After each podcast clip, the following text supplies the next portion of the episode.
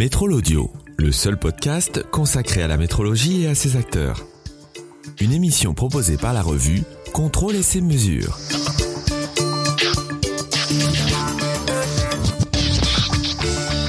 Dans cet épisode, nous vous amenons dans les coulisses de la revue Contrôle et ses mesures.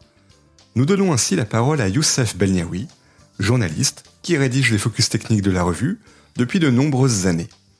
Dans cet entretien, Youssef nous parle d'un sujet d'actualité, l'intelligence artificielle qui permet d'anticiper les pannes. C'est tout le cœur de notre focus technique, celui que nous vous proposons dans notre numéro de rentrée, le numéro 76 de la revue Contrôler ses mesures, de septembre 2021. Alors Youssef, tu es le journaliste pour la revue Contrôler ses mesures, tu as rédigé l'ensemble des focus techniques ces dernières années et les prochains à venir aussi. Au mois de septembre 2021, on aura un focus technique sur le thème de l'intelligence artificielle appliquée à la maintenance. Pourquoi ce sujet-là, Youssef? L'intelligence artificielle est un sujet très à la mode. Cependant, il peut s'appliquer à de nombreux domaines dans l'industrie. La maintenance s'y prête tout à fait, car c'est un domaine où il y a beaucoup d'incertitudes.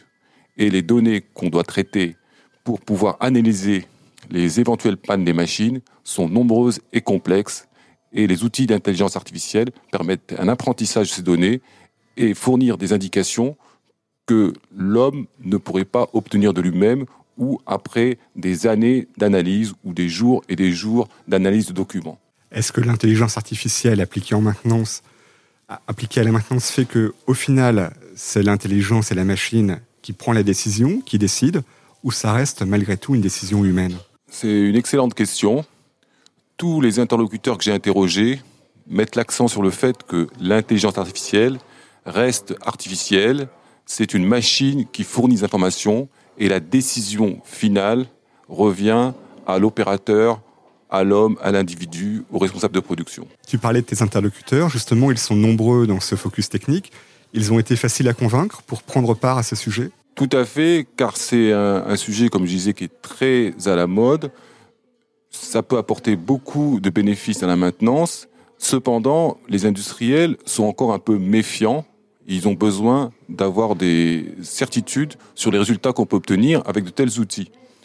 Alors, les éditeurs de logiciels, les fabricants de machines, qui proposent ces outils à base d'intelligence artificielle, sont très enclins à informer les industriels pour leur expliquer comment mettre en œuvre solution, comment les déployer et quels atouts elles peuvent apporter à leurs opérations de maintenance. Si tu devais retenir un point essentiel de ton dossier, tu prendrais lequel? Je dirais qu'il faut d'abord essayer, prendre une machine critique, une machine critique, c'est-à-dire une machine qui, euh, si elle s'arrête, entraîne beaucoup de pertes financières pour l'entreprise, ou des pertes de qualité, ou des, des pertes de beaucoup de pièces de rechange dans lesquelles il faut investir.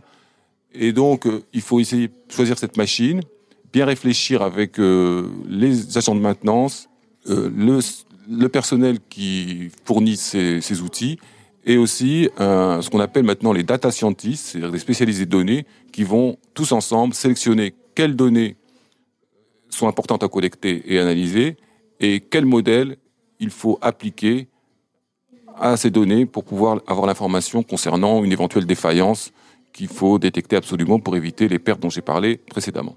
Youssef, je te remercie et j'invite l'ensemble de nos éditeurs à lire la revue Contrôler ces mesures numéro 76 de septembre 2021 pour avoir connaissance de l'ensemble du dossier que tu as rédigé. Merci Youssef.